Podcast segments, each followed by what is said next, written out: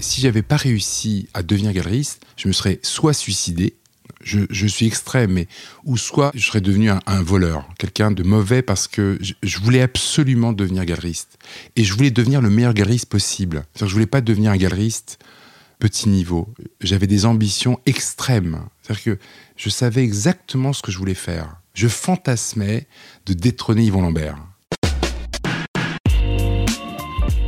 Bonjour à toutes et à tous, je suis Alexandre Mars et vous écoutez Pause, le podcast où l'on prend le temps. Le temps de s'arrêter, le temps d'écouter, le temps d'explorer, le temps de rire. Merci de votre fidélité et d'être de plus en plus nombreux à nous rejoindre chaque semaine. Chaque épisode est l'occasion de marquer un temps d'arrêt pour aller à la rencontre de mes invités. Ces femmes et ces hommes sont des artistes, des chefs d'entreprise, des écrivains, des entrepreneurs, des sportifs ou des activistes. Ils ont accepté le temps d'une pause de nous livrer les dessous et les secrets de leur parcours. Nous allons parler de réussite et d'échec, d'engagement et de mission, d'entrepreneuriat et de défis. Un moment unique et sans concession pour vous inspirer et vous évader. Vous êtes en pause, soyez les bienvenus. C'est une grappe d'enfants qui descend d'un escalier en béton armé, noirci par le charbon et la fumée. Une grappe joyeuse de Gavroche mal peignée, immortalisée par l'œil de Robert Doisneau ou de Willy Ronis dans les années 70. Des gamins de Belleville, aux vies de familles turbulentes, mais au sourire jusqu'aux oreilles. Mon invité était-il parmi eux? Les dates concordent plus ou moins, alors on pourrait imaginer que oui. Depuis, mon invité a descendu les escaliers de Belleville jusqu'à Notre-Dame, jusqu'à la Seine qu'il a enjambée pour s'asseoir sur les bancs de la Sorbonne, pour vendre des lithographies, pour installer sa première galerie rue Mazarine, puis rue Saint-André-des-Arts. Très vite, c'est la FIAC, c'est Art Basel, c'est une autre galerie à Londres, deux autres à Paris. C'est une explosion. C'est Larry Clark, Jeanne Sodek, Daniel Buren, Anish Kapoor, Claude Lévesque. Ce sont des découvertes et des confirmations. Mon invité est devenu quelqu'un qui compte. Un nom synonyme de succès, bien sûr, mais d'un peu plus que ça. D'une certaine audace, d'un goût sûr, d'une éthique et d'un regard infaillible. Bonjour Kamel Meno. Bonjour. Kamel, en préparant cette émission, je me suis rendu compte que le décor de ton enfance, de Belleville des années 60-70, est aussi le décor d'un livre qui a marqué le XXe siècle. C'est La vie devant soi, de Romain Gary. Momo, le gamin d'origine algérienne, héros de l'histoire, tu aurais pu le connaître, non? Oui, certainement. Tu évoquais aussi Douaneau et quelque part, j'ai peut-être fait partie de ces petits gamins qui déambulaient dans les rues et qui jouaient au foot. En fait, le brassage, j'étais euh, ces petits enfants. Tu es ici une famille de trois enfants, une maman femme de ménage, un papa peintre en bâtiment. Tes parents quittent l'Algérie quand tu as 15 mois 15 mois, 15 mois. Arrivé en France, il s'installe donc à Belleville, un quartier un peu à part avec, euh, on le sait, sa propre mythologie. Euh, c'est un quartier populaire où se côtoient les communautés très diverses, qui tend même maintenant un peu à gentrifier, comme, on dit. Euh, le Belleville de ton enfance, ça ressemblait à quoi? Bah À la limite, je parle un petit peu comme les vieux, mais effectivement, c'était pas le même. Hein. C'était une sorte de, multitude de, d'ethnies. Euh, on était tous ensemble et on était tous très, très, très modestes. C'était un Belleville assez pauvre, mais très heureux. Bon, c'est les deux aspects qui me reviennent quand je me retourne avec beaucoup de tendresse et de nostalgie en me disant que on était assez pauvres, mais on était très heureux. Aujourd'hui, euh, bah, il y a une boboisation. Belleville, c'est autre chose, mais c'est l'histoire de la vie. J'ai pas du tout de, ce regard un petit peu en me disant avant c'était mieux. Mais est-ce que tu te reverrais habiter là-bas? Ouais, mais ça voudrait dire que d'abord, je, je, pense que je suis trop vieux. Euh, si j'avais eu 25-30 ans, je me serais certainement installé là parce que les, appartements sont encore assez abordables, du moins pour, euh, pour vivre. Mais là, je suis trop vieux. Maintenant, je suis devenu un bourgeois. Tu penses que des enfants iront là-bas? Peut-être, elle est là, elle est derrière nous. Jeanne, peut-être qu'elle habitera à Belleville. D'ailleurs, on va parfois euh, manger des couscous à Ménilmontant, pas loin. Et elle connaît très bien. D'ailleurs, c'est souvent elle qui me demande d'aller manger un couscous dans un des derniers euh, rades qui reçoit, qui accueille des juifs, des arabes, des branchés, des filles, des PD. Magnifique. Je conseille ce truc. Il y en a deux. Il y a les quatre frères, qui est du côté de Couronne, que vous connaissez certainement. Et il y a le Thaïs. Magnifique. Quand tu repenses à ton parcours et d'où tu viens, est-ce que tu estimes que tu t'es plus battu que les autres? C'est quoi ton booster? Est-ce que tu en as un? Est-ce que c'est une faille spécifique qui a fait que tu t'es un peu plus battu que les autres C'est pas que de la chance. Ah si, c'est de la chance. Moi, je pense que ma chance, ça a été assez rapidement, à 23-24 ans, en sortant de la fac, du moins en décidant de sortir de la fac, parce que je n'ai pas fait troisième cycle, je me suis arrêté en maîtrise. Euh, j'ai eu cette chance, et cette chance, je la définis par le fait de savoir ce que je voulais faire. Donc ça, c'est vraiment une chance extraordinaire. Je savais quel était mon objectif même si je savais aussi que ça allait être très difficile parce que j'avais pas de mentor, ou j'avais pas de guide ou de quelqu'un qui pouvait me tenir par la main. Donc c'est-à-dire que tu dis là qu'à 23, 24 ans, tu savais que ça allait être l'art. Ah, j'étais persuadé. Et, dans l'hypothèse où j'aurais pu rater, hein, rater, c'est-à-dire, c'est pas cette idée de la réussite matérielle, c'est de, de devenir galeriste. que j'étais obsédé par cette idée.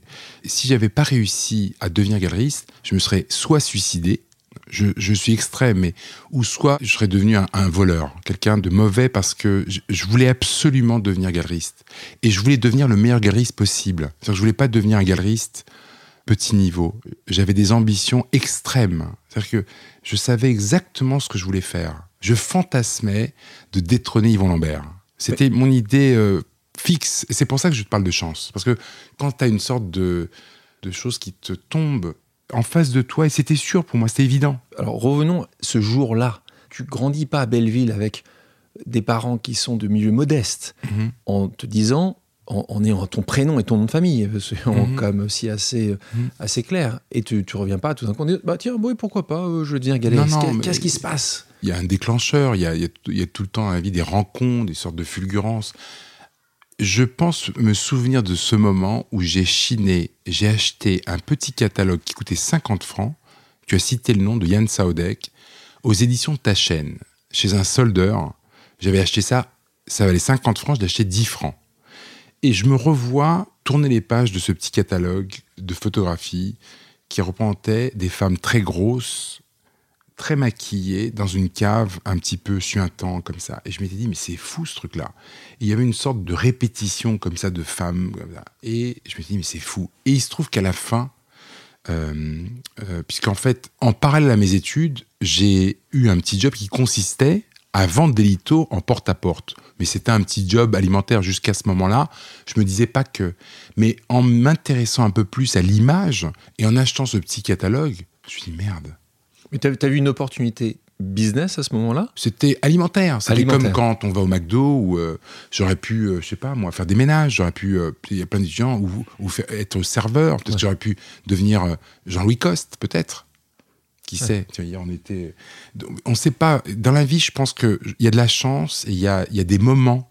Donc c'est quand tu achètes ce, petit catalogue, ce petit catalogue de plus le fait que tu, étais toi-même en train d'être pour gagner un peu d'argent, vendre des litos, quoi. Des litos, voilà, donc euh, à des gens qui étaient à mon niveau, donc qui avaient aucune connaissance. Donc finalement, c'était pas un jeu. En fait, tu disais, non, tu, tu connaissais pas beaucoup, mais pas beaucoup mieux que je racontais, je récitais une leçon, tu vois. Mais c'était pas intéressant et les gens savaient que c'était pas intéressant. C'était surtout pas cher et c'était un petit peu comme quand tu avais des images dans les boîtes de chocolat. Donc quelque part, c'était de ce niveau-là.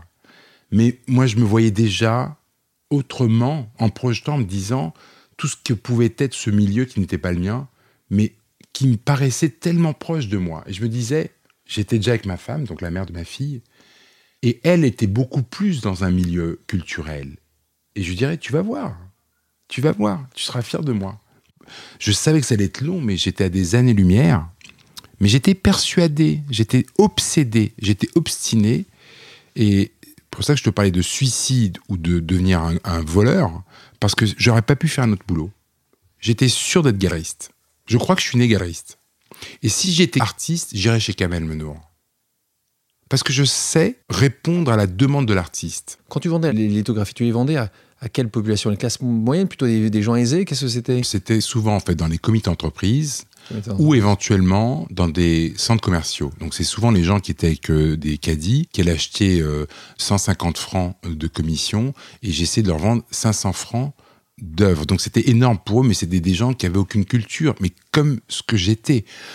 Mais par contre, euh, de 23 ans à 33 ans, j'ai fait ce truc-là. C'est-à-dire que c'était long et lent, mais je savais que c'était un chemin nécessaire et obligé, obligatoire. Mais en parallèle à, ces petites ventes, finalement, où là, effectivement, on doit être un petit peu audacieux et vendeur. Mais quand tu deviens galeriste, c'est plus une histoire de vendre. C'est pas vendre, c'est l'œuvre qui se vend. Donc, euh, si tu présentes des œuvres qui sont nulles, les gens vont dire c'est un commerçant.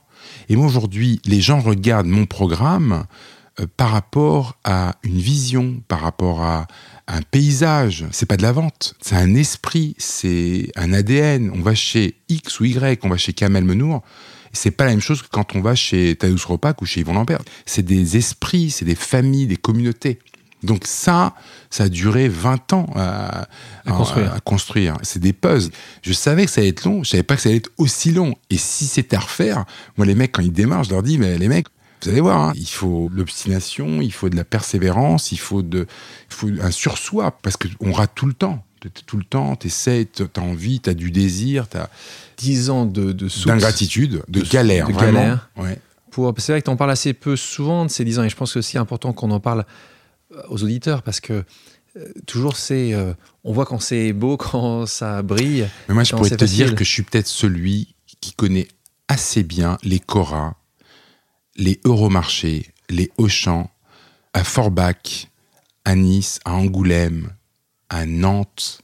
Moi, je te rappelle de bled, de banlieue, dans les grandes villes comme ça, où tu avais je parle de Cora, je me rappelle bien de ces gens-là. C'est des gens que j'aimais, mais des gens qui étaient euh, finalement qui, allaient pour acheter euh, un paquet de d'homo, de paquets de pâtes. Donc c'était c'était des gens, des vrais gens, tu vois. Et donc je les je m'adressais à eux en leur disant ah vous avez vu ce tableau et donc je leur vendais un tableau 600 francs que je leur faisais payer en quatre mensualités de 150 francs. Donc au début c'est ça. Tu le fais pendant 10 ans, c'est long, hein c'est quand tu as une maîtrise. Moi, mes copains, ils rentraient chez Arthur Andersen, ou certains dans les banques, ou certains partaient déjà à l'étranger. Moi, je galérais euh, à Elkirch. Donc, je me rappelle même des villages où on allait, où on louait comme ça. Donc, ça, c'était. Tu savais que tu devais passer, c'était ton, ton chemin de croix. C'était horrible. Tu sais que c'est nécessaire. C'est ce que j'appelle à, à, mes jeunes collaborateurs et stagiaires manger des pierres. Tu es obligé au début. Parce que quelque part, soit tu rentres chez Yvon Lambert et moi, Yvon Lambert, j'aurais serpillé sa galerie. J'aurais payé pour lui offrir le café. Parce que j'aurais compris. Mais tu rentres pas chez Yvon Lambert. Parce qu'Yvon Lambert, il était tellement haut que tu rentres pas. Même à l'époque, il n'y avait pas ces histoires de stage. Maintenant, tous les jeunes, ils font des stages. À l'époque, c'était pas le cas. Il n'y avait pas de stage avant, tu te rappelles. Donc, euh, il fallait que je fasse ce truc-là pour, un, me faire un petit peu de, un peu de sous, et deux, rester dans ce milieu qui m'obsédait. Donc, moi, quand je revenais à Paris, après avoir fait Angoulême. Je pourrais même te citer toutes ces villes. Tu allé là-bas quelques jours. 15 jours. et tu avais la valise Les Formule 1, Formule, les Formule 1, je les connais tous. 28 francs à 3. Je connais ça. Mais à la limite, c'est même pas quelque chose que. Euh, j'en parle pas trop parce que quelque part, ça existe, mais il n'y a pas de poésie là-dedans. Hein. Il y a une poésie de quelque chose, d'une sorte de banalité de la vie, euh, une sorte de survie. C'est pas de la vie, c'est de la survie pour ces gens tu vois, qui, galèrent. Mais ceux qu'on a vu euh, faire les, les, les, carrefours, les ronds-points. Donc moi, je les ai rencontrés pendant dix ans. Et bon, comme je suis quelqu'un qui a de l'empathie, c'était facile pour moi. Mais au bout d'un moment, quand je revenais à Paris, j'allais faire les expositions. J'allais me confronter à, de l'art que je ne comprenais pas, où je m'achetais des livres et des livres et des livres et je faisais des expositions, et, tu vois. Et au bout d'un moment, après dix ans, j'ai un autre souvenir après l'histoire du catalogue de Jan Saudek on est en 1998, en octobre. À l'époque, la FIAC était euh, où se trouve maintenant le musée des Arts Premiers. Donc c'était un chapiteau où, euh, voilà. Parce qu'en fait, le Grand Palais était en, réfection. Et il y avait donc toutes les galeries qui exposaient là, qui étaient les meilleures galeries de l'époque. Et moi, je m'en rappelle, j'allais chaque année. Et en 98, chaque année, moi, je fantasmais en me disant, mais quand est-ce que ça va être mon tour?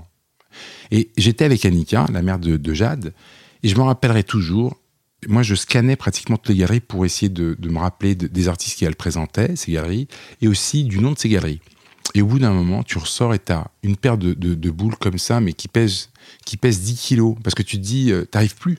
Parce que tu sais que tu sors de la FIAC, tu vas te taper. Tu retournes, tu retournes à euh, Forbach. voilà, à Forbach. Et donc, au bout d'un moment, tu vois, c'est. Voilà. Bon. Et à ce moment-là, j'avais dit à Annika, ne parle pas. Annika était derrière moi. On avait, à l'époque, on habitait Porte de Vanves.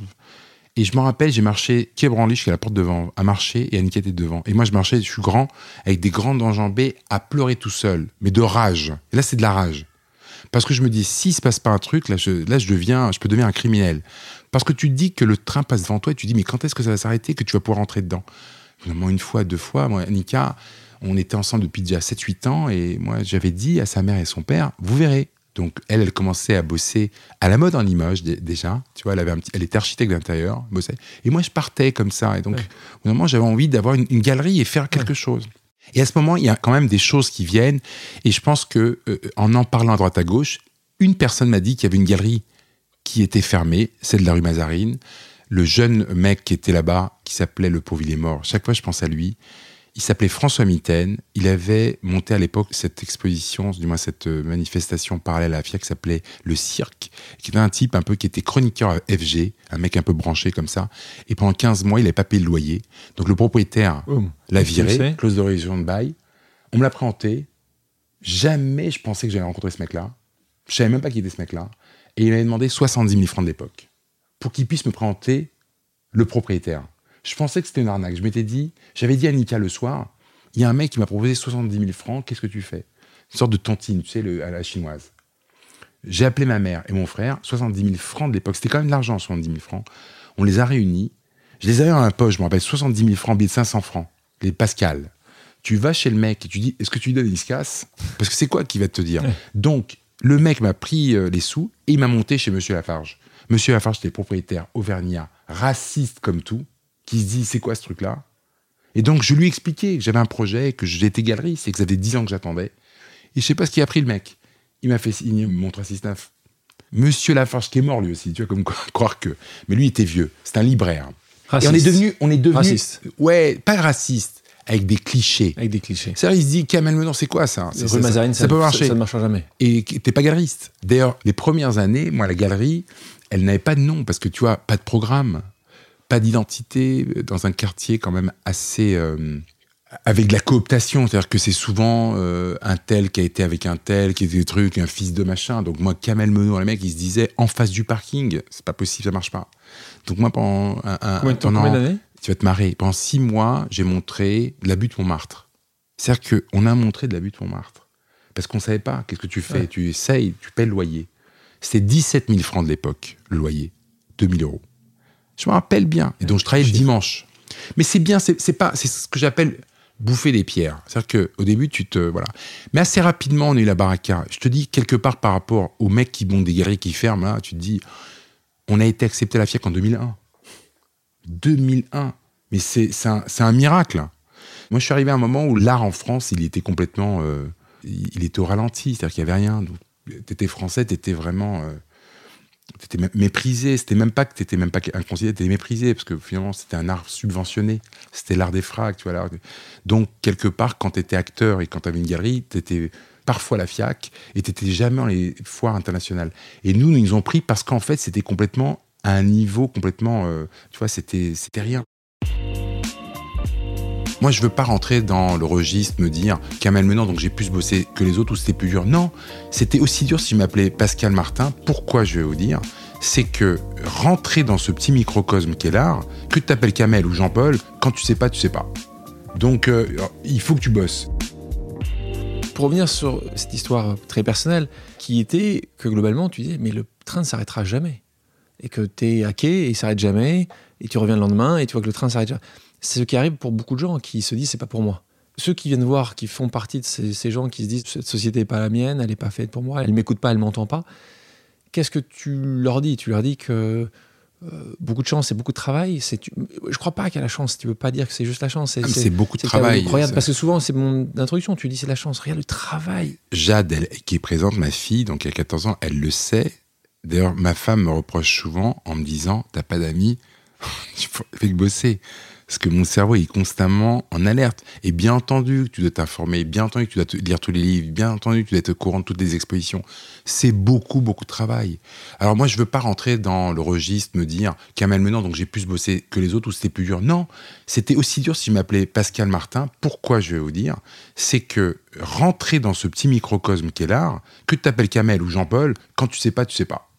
Donc, euh, il faut que tu bosses. Il faut que tu puisses comprendre un petit peu le vocabulaire, l'assimiler euh, et, pouvoir ensuite t'exprimer et avoir euh, la possibilité d'apprécier. Et après, tu l'as ou tu l'as pas, ça. Tu l'as ou tu l'as pas. Parce qu'il y a, a l'apprentissage, cette formation que tu peux avoir par rapport. Et en- ensuite, tu l'as ou tu l'as pas. Et je pense que le bon Dieu me l'a donné, ça. Tu piges les trucs, tu comprends, tu vois ce que ça veut dire. On parlait de ta maman que tu appelles ton phare. hein. Elle t'a toujours poussé à exceller? Donc euh, ça m'amusait, euh, m'interpellait quand tu expliques qu'elle était intransigeante avec l'orthographe et tes dictées, alors que Memel, elle ne savait pas forcément lire le français. Ouais. Donc tu considères que justement ce succès, cette capacité à te surpasser, c'est aussi un peu son succès? Est-ce que tu penses qu'elle fait partie aussi de la personne que tu es devenue et... Ah oui, c'est mon socle et, c'est euh, mon phare, effectivement. Et c'est cette sorte d'intransigeance qu'elle avait avec elle-même et avec nous pour essayer, tu sais, phonétiquement dicter, euh, quand tu sais, c'est juste écrire euh, je m'appelle, juste avec des écritures comme ça, et apprendre à lire mal, mais c'est pas grave pour euh, me faire faire des, dictées. Quand c'était pas parfait, je pouvais pas jouer au foot. Et aujourd'hui, mes enfants, elles savent, elle, elle est là, elle sait que je suis intransigeant sur l'orthographe parce que je me dis c'est pas possible. Parce que je me rappelle, moi, moi j'étais dans une sorte de contexte où elle lisait des, textes sans piger ce qu'elle lisait, mais elle reprenait ce qui était écrit manuscritement par rapport à ce qui était écrit et elle voyait. Non mais attends, c'est extraordinaire. L'exercice de style de dire comment la force de dire que tu es obligé de, de, mettre ce que ton fils, et je m'en rappelle, ma mère, quand elle, elle, allait au conseil de classe, ou je sais pas comment on appelait mmh. ça, moi j'étais le deuxième. Et je lui disais tout le temps, je serais peut-être le premier. Et le mec, il était plus fort que moi, le mec. Et il me disait, mais c'est pas grave, déjà le deuxième, c'est déjà très bien c'est bien. Tu vois, donc, elle te donne la confiance. Même si euh, elle, se dit, et moi, tu sais, je me disais, peut-être que j'arriverais, mais le mec, il était, il était plus fort. moi, quand j'allais chez lui, j'ai appris la bibliothèque verte et rose, le club des cinq, chez lui, Sylvain Tricno. Je me rappelle de ce Sylvain Tricno. Bonjour Sylvain. Sylvain. Tu l'as revu? Figure-toi que je l'ai retrouvé à la fac, euh, mais on était tellement trop devenus des, autres personnes. Tu sais, c'est comme quand t'as un copain, quand t'as 7 ans, 8 ans, 9 ans, et qu'après tu le revois. Et moi, à 20 ans, j'étais une sorte de mec un peu, un peu comme ça, tu vois. L'autre était trop, trop comme ça. Donc, euh, je, savais qu'il me savait que j'étais, et lui aussi, mais on était trop loin. trop loin. Euh, continue sur ta maman. Quand tu as décidé de te consacrer à l'art, ta maman, elle n'a pas vraiment approuvé. Hein. Donc, tu étais diplômé d'économie d'une grande faculté, la faculté de la Sorbonne. Tu le disais tout à l'heure, elle t'a quand même aidé à trouver les fonds. Euh, pour toi, c'était du moment qu'elle a fait ça, c'était essayé, c'était approbation. Parce qu'elle savait qu'il y avait eu 10 ans avant. 10 ans de, de, Formule 1 et de Forbach. Et elle, elle se disait, quand je lui avais dit que je voulais faire ça, elle m'avait dit cette phrase extraordinaire, tellement belle. Elle me l'avait dit en arabe, elle m'avait dit mon fils, il va vendre des cadres. C'est magnifique cette phrase. Ça veut dire que c'était pour elle une sorte de formulation de l'échec. Elle savait pas qui était l'oreille coupée de Van Gogh, mais malgré tout, pour elle, vendre des cadres, c'est le truc le plus naze. C'est-à-dire qu'elle se disait, j'ai raté ma vie. Mon grand, je suis l'aîné, il va vendre des cadres. Ces cadres, c'est des trucs du marché opus pour elle. C'est pas les marchés opus de maintenant, c'est les marchés opus de de Montreuil. Donc le mec, il n'arrivera pas à, faire, à fonder une famille, il pourra pas subvenir à ses besoins. J'avais raté. Mais pendant dix ans, on a vu que je lâchais pas. Et c'était dit quelque part. Et quand il y a eu ce moment où je pouvais avoir une petite galerie rue Mazarine, je lui ai dit, je lui ai dit, je sais pas qui c'est ce mec-là.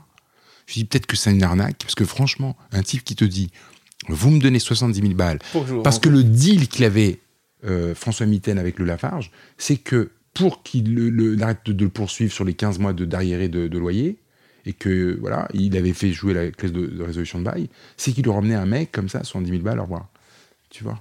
Donc, tu vois, tu vois c'est ça, la confiance. des moments, tu te dis, le mec, voilà. Et ce François Mitaine, finalement, c'était un type progressiste, homosexuel, fin, une, vraie, un vrai, une vraie poésie dans le regard. Et il, il, était content que je vienne. Il m'avait dit, tu vas voir, rappelle-toi ce François Mitaine. Il m'avait dit, tu verras, tu seras le meilleur ici. Et moi, j'ai dit, mais j'étais très loin. J'étais au niveau de la butte Montmartre. Mais je m'étais dit, je ferais au bout d'un moment de la photographie. Je m'étais dit, comment tu deviens galeriste quand t'as pas de programme? Et on a démarré un programme de photographie après mes six mois de Montmartre. Et on a sorti des Yann Sodek, des Larry Clark, on a sorti Araki, Roger Balen, Peter Beard, Annie Leibovitz. On a fait venir des gros mecs. Hein. Annie Leibovitz, je l'ai fait venir de New York avec Suzanne Sontag. Je lui ai fait un dîner à la maison. Attends, les gens me disaient, Annie Leibovitz, c'est une chieuse, elle est Jewish princess, elle est tellement... La fille, elle était merveilleuse de, de simplicité. Elle a accepté mon invitation. Pourquoi? Elle achetait un appartement sur les quais. Parfait. Magnifique. Timing parfait. tu vois. Elle venait, elle Donc, elle, ça lui permettait de voir son appartement avec son architecte. Elle adorait Paris. Elle venait de faire un enfant avec Suzanne, euh, avec une insémination. Je me rappelle, elle est venue avec un landau pas les landaux, là, les, grécos, je sais pas comment on appelle ça, les vrais landaux blancs, là. Je sais même pas, elle a dû voyager en première, parce qu'elle voyage qu'en première. Elle avait un landau comme ça, mais tu te dis, c'est un autre monde. Et voir travailler Annie, parce que vraiment, on était devenus très copains, et elle m'a expliqué, tu vois, la peur de Rolling Stone, tout ça. C'est exceptionnel. C'est des rencontres, ça. Et donc, quelque part, quand tu as en face de toi des gens comme ça et qui te font confiance, mais directement, tu deviens plus Kamel Menour. Les mecs, ils viennent te dire Annie Lebovitz. Parce que c'était chez moi, elle était à la galerie. hein. Ouais. Tu sais, donc, au début, tu le fais en te disant j'y vais, t'es audacieux. Et après, quand t'es capable et t'es sérieux et que tu sers la, la dame, parce que je l'ai servi, j'ai donné un, un déjeuner à la maison avec Jean-Luc Monterosso, mais il hallucinait, le mec. C'est le directeur de la MEP. Il hallucinait. Jamais il aurait osé. Tu as utilisé le terme audacieux. Ça, c'est quelque chose qui euh, nous saute aux yeux de tout le monde, ton audace. Ouais, si j'essaye, en tout cas. dit- Tu dis, le sujet, euh, alors, c'est certainement vrai, ou c'est la légende urbaine maintenant, à 16 ans, tu t'appelles les camels, tu débarques avec une jeune fille en boîte de nuit branchée, et hop, tout d'un coup, la discrimination qui pourrait entourer ces lieux n'existe plus. Tu vrai. rentres, tu bosses pour gagner un peu d'argent chez Thomson. Ouais. Cette histoire, tu vends des télés, mais tu sais même pas euh, comment la brancher. La ligne de mire. Euh, et, et après, il y a une histoire qui se rapproche plus de l'actualité. C'est euh, cette expo à la FIAC de Peter Beard. Tu peux m'expliquer ce culot? Comment tu as fait avec lui? Comment tu as proposé quelque chose à la FIAC Ouais. sans l'avoir même rencontré Quelle date tu as? contacté? 2000 ou 2001 2000 ou 2001 C'est de- je crois que c'est 2000. 2000. Donc, c'est l'année des One Man Show. Donc, j'ai un concours de circonstances extraordinaire. Donc, je te disais que la FIAC était moribonde. Il y avait, je me rappelle, une couverture du magazine Beaux-Arts qui disait la FIAC est-elle morte ou un truc comme ça. C'est-à-dire que le niveau de, la FIAC était, euh, c'était fini. Tu vois, c'était au revoir. Et donc, ils avaient organisé, et ce qui était assez intéressant à l'époque, c'était Porte de Versailles. Donc, il y avait un, changement d'emplacement de, de, de la tente des quais à la Porte de Versailles. Donc, tu vois, t'imagines, la foire aux bestiaux. C'était naze. Et ils avaient fait une édition avec les One Man Show. J'avais fait à l'époque, donc moi la galerie elle avait un an, une application pour proposer un artiste qui s'appelait Kriki. Donc, qui est un artiste pas mal, mais bon, sans plus. Et donc, je m'étais fait dégager. Donc, ils avaient refusé, ce qui est tout à fait normal. Moi, j'essayais, je me faisais les dents. Tu vois, j'étais quand même très. Là, je m'étais dit, il faut que j'avance et que je trouve. Et, j'avais rencontré Peter Beard à une soirée. On avait sympathisé, tout ça. Et en blaguant, je lui avais dit, on devrait faire une exposition. Il exposait à New York dans une galerie qui s'appelait The Time is Always Now. Je me rappelle. Un grand loft, euh, assaut, sublime. Et je lui avais dit, on devrait montrer à Paris, tout ça. Il a Love Paris, machin. Et je lui dis, mais pourquoi on ferait pas la FIAC Et le mec, il me dit, what is FIAC Il savait même pas ce qu'était la FIAC. Donc je lui explique ce que c'est la FIAC. Il me dit, why not? Bon. J'entends le why not. J'envoie. c'était un oui. Mais ouais, why not? Il, il le fait. Donc, euh, à l'époque, c'était Véronique Jobé-Duval, qui est la fille de, de la galerie Louis Carré. Et j'appelle la FIAC en me disant qu'éventuellement, et il y a ce qu'on appelle les repêchés. Je lui dis qu'éventuellement, j'ai la possibilité de faire euh, Peter Beard, est-ce que c'est possible de postuler? Elle me dit, ah bah écoutez, si c'est... Je dis, ouais, c'est voilà. Et Peter Beard, c'est qui? C'est le cinéma expérimental des années 60, Jonas Mekas, tout ça. Donc c'est un type, euh, tu vois, Andy Warhol, euh, machin. Et donc, euh, ils étudient le dossier et paf, ils me disent Amen. Avec, je me rappelle, la contrainte, c'est que uniquement sur ce projet. C'est-à-dire que tu peux pas être accepté Kamel Menour si éventuellement tu emmènes un autre projet. C'est-à-dire que si le mec il te plante, il te plante, t'es mort. Et voilà. Donc bon, à charge à moi de, de- de ramener le Peter. Donc je suis allé le voir, je me rappelle, il était à l'hôtel du Cap. Tu sais, à Aise, là, le très joli hôtel. Là, machin. À l'époque, j'avais un, un Ford Transit. Je suis avec Annika, je me rappelle toute ma vie. Je suis descendu à l'hôtel du Cap, tu sais, le, le Ouais, sublime, hôtel. Voilà. Dans mon transit, que j'ai garé à 300 mètres, parce que tu peux pas rentrer avec ce truc-là, c'est pas possible. On marche, il transpirait, machin. Et tu vas voir Peter, avec des nanas et des machins, et du champagne et des machins. Et truc, on fait le FIAC. Et donc, ah ouais, FIAC, super. Lui, il est content, Ouais. parce qu'il sait pas ce que c'est, ça veut Ouais. dire pour toi. Machin, when is it? Octobre, machin, tu donnes la date, ça. Donc, on est en mai. Et le mec, il a passé tout l'été sur des yachts avec des copains à faire la fête, machin. Et il m'avait promis de faire les photos. Donc, il devait faire les photos. Et alors, moi, chaque fois, Évidemment. tu t'attends, t'attends, il retourne à New York, tout ça. Et donc, en fait, bon, je la fais courte. Deux jours avant, on reçoit les photos. Deux jours avant, impossible d'encadrer. Impossible. Donc, on a punaisé. D'ailleurs, j'ai les photos, ça, je pourrais te les envoyer. Punaisé tout notre stand. Mais à l'époque, il y avait une dimension conceptuelle. C'est-à-dire que tu punaises, il y a quelque chose qui C'est est un truc peu, encore mieux. encore en fait. Donc finalement, ça a participé à un truc. Agnès B est venue, de machin, de- de- tellement de gens. Je me rappelle, il y avait la Galerie Malboro qui avait un triptyque, Roi Davy aussi, un triptyque de Peter peint par Bacon, de Peter Beard. Putain, mais ça veut dire que tout de suite, tu rentres dans le machin. C'est- pas toi, c'est Malboro. Mais donc, tu vois, quelque part, il y a un petit triptyque comme ça, tu vois, sublime, tu vois, avec trois portraits, Mais- trois facettes de lui comme ça, avec des têtes euh, éclatées. Magnifique. Et donc les gens te regardent après. Parce que quand tu rentres à la FIAC, ça rigole est. plus là. C'est Ah ouais. le C'est-à-dire passeport. que, en plus, C'est le Peter passeport. Beer, donc tu rentres après, voilà. Et quand tu parles de ce culot, euh, quand on évoque ce culot, comment il se définit? Est-ce que tu as encore du culot aujourd'hui? Tu as encore cette audace? Non, en tout cas, j'ai des désirs, j'ai des fantasmes, j'ai de l'envie, et c'est que ça. C'est plus des désirs, de l'envie. euh, tu vois, que, tu vois, nous, par, un, un de mes derniers euh, culots ou audaces, peut-être.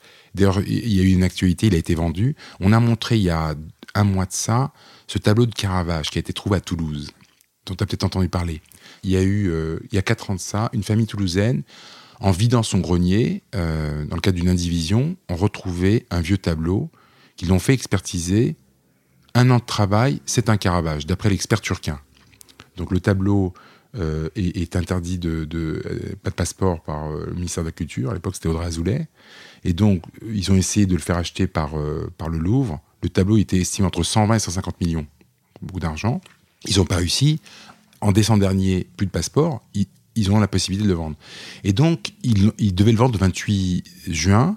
Euh, moi, je connais bien Turquin. Il a fait deux, trois expositions. Une à New York chez Adams, une à Londres chez Colnaghi. Je lui ai dit, mais il faut qu'on montre, ce truc-là. Et on l'a montré chez nous à la galerie. Donc, dans une galerie d'art contemporain, c'est pas la doxa, c'est pas le truc de montrer. Moi, j'étais très excité de montrer ce tableau. Parce que quelque part, tu fais des ponts entre 1607 et 2018. C'est ça aujourd'hui l'art. On a montré en diagonale d'une simèse un haut relief de Buren avec des miroirs qui permettait en fait de voir des, des- des parcelles de ce, ce tableau. Judith et Holoferne, sublime. Judith qui égorge Holoferne, magnifique. Donc Quand- t'imagines, c'est ça ce que j'appelle l'audace. C'est pas, c'était pas à vendre. C'était uniquement, par contre, tu te positionnes et t'as tous tes collègues qui se disent, Waouh Putain, le menour encore. C'est ça l'art. L'art, c'est quelque part ouvrir, créer des porosités, tu vois, des, interactions entre différents, et ne pas répéter un schéma existant comme ça que tu fais. T'as plus envie. Moi, ce qui m'excite, c'est ça. C'est ça mon audace. Si j'avais été Buren, j'irais jamais chez Templon ou chez Yvon Lambert. Pourquoi? Parce que c'est un plat réchauffé.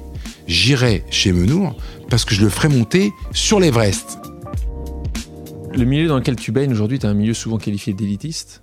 Euh, on a l'image d'un milieu fermé, Très. euh, très fermé. Euh, pour quelqu'un qui s'est mis sur le tard comme toi, sans avoir fait les beaux-arts, bon, tout le monde ne les a pas fait, mais en tout cas, Mhm. est-ce que tu as l'impression que tu devais acquérir certains de ces codes sociaux, qu'aujourd'hui, ils sont certainement euh, totalement en toi? Ouais. Est-ce que tu te souviens qu'il y avait des choses que- qui étaient à, à apprendre, à comprendre? Ouais. T'en as eu beaucoup comme ça, Ouais. c'est vraiment un milieu assez compliqué. Il était compliqué pour toi euh, Bah oui, il y a des codes, il y a des codes, effectivement. Euh, au début, j'étais même un peu complexé. Que, quelque part, Bien sûr. tu te dis, merde. Que... Le, le seul moment où je me sentais très, très à l'aise, c'est les vernissages et l'après-vernissage. Parce qu'on faisait des fêtes incroyables dans mon appartement, quand on n'avait pas encore les enfants. On était toujours dans la rubrique euh, Nuit blanche d'Éric Dahan dans l'IB. Tu sais, tu Ah, bien sûr. Donc le serpent, tout ça, moi j'étais dans tous les... voilà. Parce que ça, c'était mon, mon, mon milieu. Moi j'étais au bain-douche quand j'avais 16 ans, t'en parlais. Donc je sais ça. Mais par contre, euh, les dîners, les machins, c'était pas mon truc. Et, jusqu'à maintenant, je suis pas tellement dîner assis. Je sais les dîners placés, machin. Mais euh, à la limite, c'est donc ce côté un peu comme ça. euh, voilà, ça fait partie. On en fait quelques-uns, mais bien entendu que tu, tu acquiers un peu. des comportements, des attitudes. Des, et maintenant, c'est mon- naturel, mais ça s'est pas fait. euh. Et tu parlais tout à l'heure, et en fait, quand, quand on parlait de, de travail ou de plus travailler avec les autres, c'était pas forcément euh, parce que tu t'appelais pas euh, Jean-Charles. C'était juste parce que pour réussir, pour tout le monde, il faut travailler plus que les autres. Il y a pas beaucoup d'autres d'autres choix. Mais sur cette partie, Kamel, est-ce que toi, tu as senti le racisme comme quelque chose sur lequel tu devais transiger? Est-ce que tu as transigé? Tu as trouvé ça comme un frein intérieur ou justement, comme tu étais le seul Ouais. non Jean-Charles Ouais. de ce secteur, tu as trouvé ça comme une force ou comme quelque chose qui était différent? Les gens se souvenaient de toi parce qu'ils disaient Waouh, c'est encore plus incroyable. Je t'ai parlé de la Farge, Ouais. euh, tu vois, pour qui j'ai une vraie amitié, hein, parce que c'est un type euh, merveilleux et que Dieu et son âme, il est au ciel. J'ai pas ressenti de manière directe, mais peut-être que certainement les gens devaient se dire Ah, c'est qui? Kamel Menour, on comprenait pas trop. D'ailleurs, Menour, c'est même le nom de ma mère. Parce que mon, le nom de mon père, c'est un- une autre. Mais c'était un parti pris de prendre pour assumer euh, nom le de côté quoi Medjoub. Et Menour, pour moi, c'était une sorte de tribute to, tu vois. Quelque part, je voulais lui rendre hommage à ma mère. Parce que ma mère, c'est elle. C'est elle qui m'a, qui, tu vois, je, moi, ma mère m'a appris tellement de trucs que j'oublie pas quand j'ai des moments difficiles, je pense à ma mère, je me dis, mais attends, c'est du, c'est du gâteau, moi. Parce que elle, elle a vraiment traversé des moments difficiles. Donc, quelque part, pour répondre précisément à ta question, non, j'ai pas vécu de. Peut-être que quelque part il y avait des gens qui, mais après tout, j'étais tellement euh, obstiné, obsédé, je traçais. Tu dis, t'en parlais tout à l'heure. Ton kiff, c'est de pouvoir déjeuner dans ce boui-boui euh, euh, ou manger, manger à Barbès, lendemain être avec la haute société parisienne. T'es à l'aise partout, avec tout le monde. ça vient d'où ce côté caméléon social? T'arrives à le définir, c'est encore ta maman C'est c'est parce que la vie était dure et que tu as dû euh, justement apprendre à, être ce caméléon, à t'adapter à, toute situation? Je sais pas. Peut-être un peu comme toi, Alexandre. Je pense que j'ai le sentiment que tu pourrais tout à fait, toi, être avec Galériste. un. Ouais, peut-être. Dans une autre vie, peut-être, ou tu sais jamais. Mais je crois que quelque part, tu l'as en toi, ça, d'être. Euh, je suis quelqu'un qui observe et qui essaie de comprendre et de. J'ai une sorte de, de, bienveillance, de me dire que tu vois, de, tolérance qui fait que je, comprends un peu, plus ou moins. J'essaie de voir et de, tu vois. Tu te souviens de la première galerie que tu as visitée, le nom de la première galerie que tu as visitée où tu dis waouh Yvon Lambert. Yvon Lambert. Mais Yvon Lambert, c'était le temple. C'était la galerie la plus snob et cassante, la plus terrible, merveilleuse au niveau de la programmation. Mais attends, passe droit, hein, tu rentres pas. C'est-à-dire que c'était sublime parce que c'était l'avant-garde, c'était l'art, tout. Mais par contre, euh, il fallait, il fallait mériter euh, le, fait de rentrer. Le passe droit. Tu en parles, en tout cas, les, artistes parlent de toi comme quelqu'un qu'ils adorent. Euh, donc je voulais qu'on parle justement de certains de ces artistes-là et que tu nous racontes l'histoire, l'histoire du début, pourquoi ils ont accepté que tu puisses les représenter, exposer. Prenons Daniel Buren, par exemple. Donc artiste plasticien que beaucoup de gens connaissent en France parce que euh, il a fait les colonnes de Buren, c'est pour ça. Mhm. À ton avis, qu'est-ce qui l'a séduit chez toi? Est-ce que tu peux nous raconter l'histoire quand tu l'as rencontré euh, dans l'avion? Est-ce que tu peux nous voilà Donc tu connais l'histoire, tu souris. Ouais, rapidement. toujours en parlant d'audace. Ouais, ouais. En fait, donc c'était ce moment où je passe de la petite galerie de la rue Mazarine et ensuite la rue Saint-André-les-Arts et je sentais qu'il fallait que je passe, euh, je change de case et que je passe un cap. Et donc un de mes amis commissaire d'exposition me dit que Daniel Buren vient de quitter, donc c'est vrai qu'il n'a pas changé de galerie pour moi, il avait quitté une galerie comme parfois on quitte sa femme ou on quitte son mari. Et c'était une des plus grandes galeries au monde, c'était Marion Goodman, donc, qui est une galerie très importante à tout point de vue, très respectée, galerie new-yorkaise et parisienne. Et, le mec me dit, est-ce qu'éventuellement tu vas le rencontrer? Moi, Daniel Buren, je me disais, mais oui, je vais le rencontrer. Tu vois, le mec, euh, il organise un, dîner. Euh, Buren n'avait jamais entendu parler de moi. Il savait même pas qui j'étais. Il n'avait même pas entendu mon nom. Euh, il a parlé que de lui. Parce que Buren parle souvent que de lui. Buren, c'est un type qui a tellement de projets qu'il parle que de lui. Donc tu l'écoutes et tu, bois ses paroles. Bon, dîner au Marco Polo, je me rappelle. à côté de la galerie. Voilà, très sympa, mais je me dis, waouh, quel mec. Et euh, avait fait, avait fait les écrits de, Buren. Donc, euh, ils avaient beaucoup parlé de choses que je ne connaissais pas ou que je ne comprenais pas. Bon, je m'étais le lendemain acheté les écrits pour savoir de quoi il parlait. Et six mois plus tard, euh, je retrouve à l'aéroport. Moi, j'allais donc à. J'allais à Guangzhou, donc à la Biennale de Guangzhou, pour Zineb Sedira, et lui, il faisait une exposition chez Hermès à Séoul. Et on se trouve sur le pas de l'avion, et lui me dit ah, Tiens, vous allez où? Je vais. Et il me dit Bah tiens. Alors lui, il voyageait. Je me rappelle, c'était un peu. Ça, c'était un peu. J'ai trouvé le truc pour faire que ça soit sympa. Alors franchement, je me dis Putain, merde. Lui, il voyageait en business et moi, je voyageais en éco. Et donc, et c'était un étage, un voyage, un, avion à étage. Et donc, lui, il monte à un truc et il me dit Je dis Je suis là, là. Et il me dit bah, Je viendrai vous prendre un café avec vous. Oups. Et là, le mec, assez rapidement, donc on déjeune et, et des jeunes oubliés, je m'en rappelle pas. Et donc, assez rapidement, il descend. Et là, en fait, je l'ai coincé 7 heures. C'est-à-dire que je m'étais dit, le Buren, là. Il sortira de l'avion, il sera avec moi. Il est mort. Et donc, on a, on a, refait le monde. Il a beaucoup parlé de ses projets, de ses bagarres, parce que c'est un type qui a, qui a, été vraiment dans la confrontation avec l'État. Il m'a beaucoup parlé euh, des deux plateaux. D'ailleurs, c'est le titre exact de, des, colonnes. Mais tout le monde les appelle les colonnes. Mais, donc, de ces des polémiques, de, l'antisémitisme, parce qu'il a, il a, il a, vécu, il a subi ça. Et c'était merveilleux, parce que je lui racontais un petit peu ma vie, et je lui disais que dans l'hypothèse où il pouvait envisager mon offre, je serais. je lui avais dit, je me rappelle cette phrase, si j'avais été Buren, j'irais jamais chez Templon ou chez Yvon Lambert. Pourquoi? Parce que c'est un plat réchauffé. J'irai chez Menour parce que je le ferai monter sur l'Everest. Alors, Il a retenu ce truc-là. Ouais, et il rajoute quelque chose parce que je- tu le diras peut-être pas. Ouais. Il a ajouté après quand il a signé avec toi. Ouais. Celui qui avait le moins d'arguments au départ a gagné. Bah ouais, parce qu'il y avait en face de moi, contre moi, j'avais Templon, Yvon Lambert, Noirmont et Perrotin. Donc Perrotin qui est un peu comme moi, mais un peu différent, mais comme moi. Et finalement, le mec, 15 jours plus tard, c'est lui qui m'a appelé. Il m'a dit cette phrase, je me rappellerai toujours. C'est lui qui m'a appelé. Menour, ouais, euh, vous êtes toujours intéressé par moi. Buren, c'est vous, vous plaisantez. Et alors là, tout de suite, et alors il m'avait dit cette phrase. Vous savez, je suis un vieux singe. euh, on va le faire comme ça. Il n'a pas voulu qu'on puisse le l'annoncer parce qu'il avait peur. Il m'avait demandé deux choses. Première chose, que je trouve un nouvel en- endroit, puisque on part de la petite galerie. Et deuxième chose, il voulait pas être le premier artiste. Tu vois, donc le mec très intelligent, Ouais. très, tu vois, il Ouais. savait exactement Pro. ce qu'il faisait, euh, pro, voilà.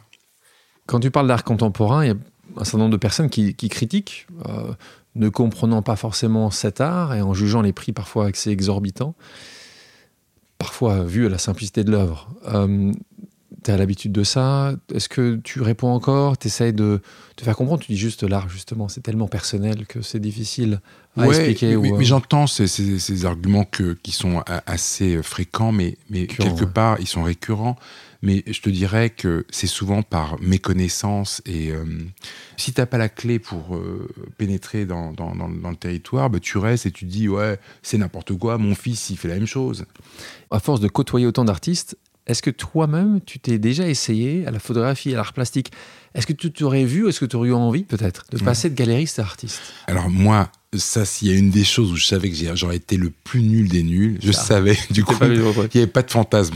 J'avais, je me disais, je serais le meilleur galeriste possible, mais je savais que un, je sais même pas. Tu sais, au début, on faisait de la photo. je- les gens, ils venaient ils me raconter des histoires de Leica 260 avec des, des diaphragmes. Je savais même pas changer. Je m'en fous. Moi, ce qui m'importe, C'est le produit final. c'est la poésie que tu tires d'une fenêtre dans laquelle tu vois euh, un petit. Tu parlais des, des petits Ouais. garçons de, de, de, de Douaneau, Ouais. de, de l'humanisme, de, de, de petits garçons Belleville. Mais c'est ça qui m'intéresse. Je m'en fous de savoir l'argentique, le, sil- le, le numérique. On me racontait des trucs. Il y avait des mecs qui venaient, avec, je me rappelle, avec des colliers comme ça, un petit Leica, et ils me racontaient en ISO, je sais pas. quoi. Je ne savais pas, et je leur disais, je ne sais pas, je mentais M'en pas, et je m'en fous. M'en fous. C'est de la cuisine pour moi.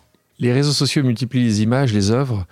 Toi-même, tu as plus de 60 000 followers sur Instagram. Quel regard tu portes sur ce réseau d'images?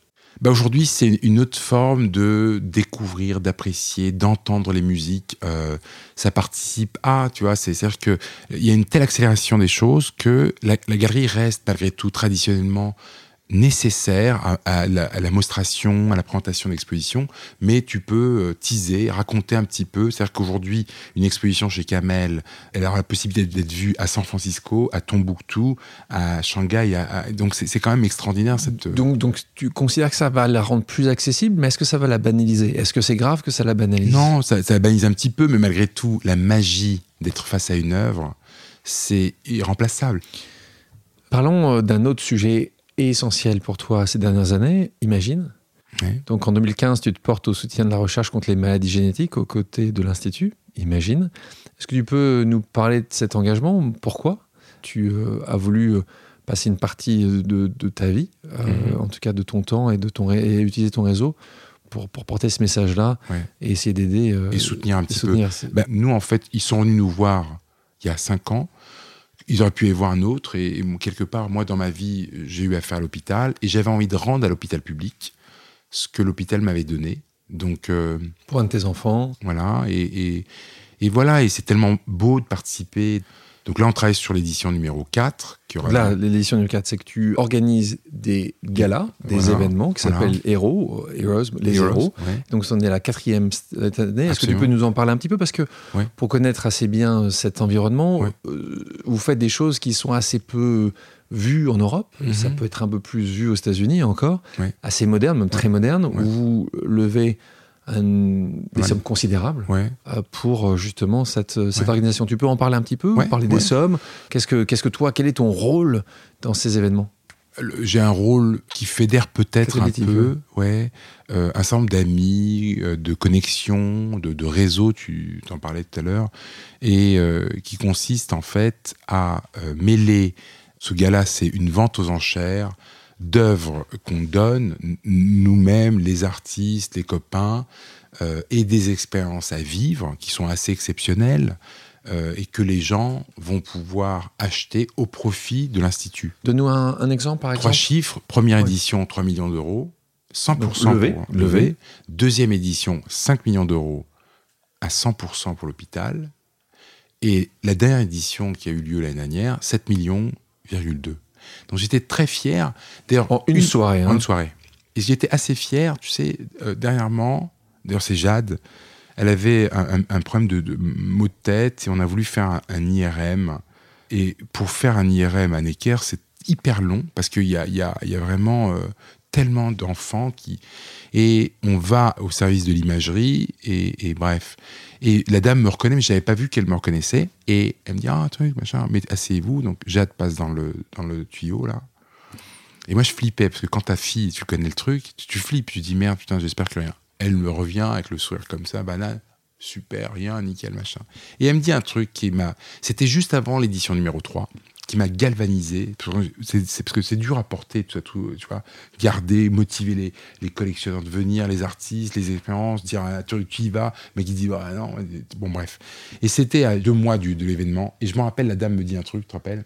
Vous savez, ce nouvel, euh, ce nouvel IRM, il a été acheté en partie en mutualisation avec le, le Imagine tu te dis, putain. Ça, ça quelque chose. C'est-à-dire que sinon, il est obligé de faire lever les patients la nuit. C'est pas pour te faire pleurer, c'est la réalité. Il, levait les patients la nuit pour leur faire des IRM, parce qu'il y en a trop.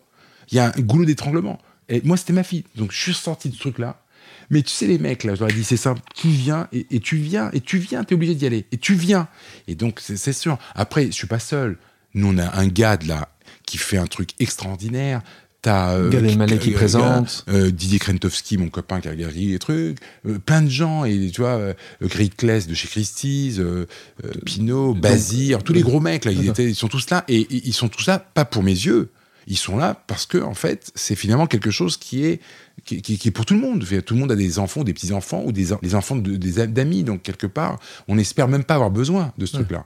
Mais les maladies génétiques ça existe, c'est finalement quelque chose qui est lié à tout. On termine toujours ce podcast par un quiz. Deux propositions, tu en choisis une. Tu peux expliquer ton choix ou non. Peinture ou football? Terrible. Football quand même. Art plastique ou photographie? Art plastique. Palais de Tokyo ou MoMA? MoMA. Artiste émergent ou artiste consacré? Artiste émergent. Belleville ou le quartier latin? Belleville. Couscous de maman ou les quatre frères? Couscous de maman. Palazzo Grassi ou Hôtel de Navarre? Oh putain, il est dur ton quiz. Hein. Ah euh, Navarre. Le Palace ou Rasputin? Le Palace. Instinctif ou bosseur? Les deux. Oh, instinctif peut-être. Euh, instinctif peut-être. Anish Kapoor ou Jeff Koons? Anish Kapoor. Instagram ou Musée du Louvre? Musée du Louvre. Mais pourtant c'est dur, hein, parce que je suis addict. Prends ton temps ou fais-le tout de suite Alors, ça, t'as bien bossé. Putain, ça, c'est les deux. Ça, c'est vraiment, c'est prends ton temps et fais-le tout de suite. Ça, c'est vraiment un truc. D'ailleurs, je me suis fait charrier sur mes 50 ans. Ils m'ont fait une sorte de petit livre, là, tu sais, où il y avait des, trucs. Et Jessie m'avait mis cette phrase qui m'avait fait pratiquement pleurer. Prends ton temps, mais fais-le tout de suite. C'est vraiment ça. C'est-à-dire que c'est une sorte de, de, paradoxe de choses où vraiment, fais, vas-y, fais-le. Mais prends ton temps quand même. Merci Kamel. Merci. Merci à toutes et à tous d'avoir pris le temps de faire une pause avec nous. J'espère que l'émission vous a plu, inspiré ou fait réfléchir. Si c'est le cas, je compte sur vous pour le partager avec vos proches, laisser un commentaire et mettre la note de 5 étoiles sur les plateformes d'écoute. Si vous voulez me suggérer des invités ou simplement me faire part de retour, vous pouvez me contacter via LinkedIn en tapant Alexandre Mars ou bien m'écrire à l'adresse suivante, le podcast pause at gmail.com.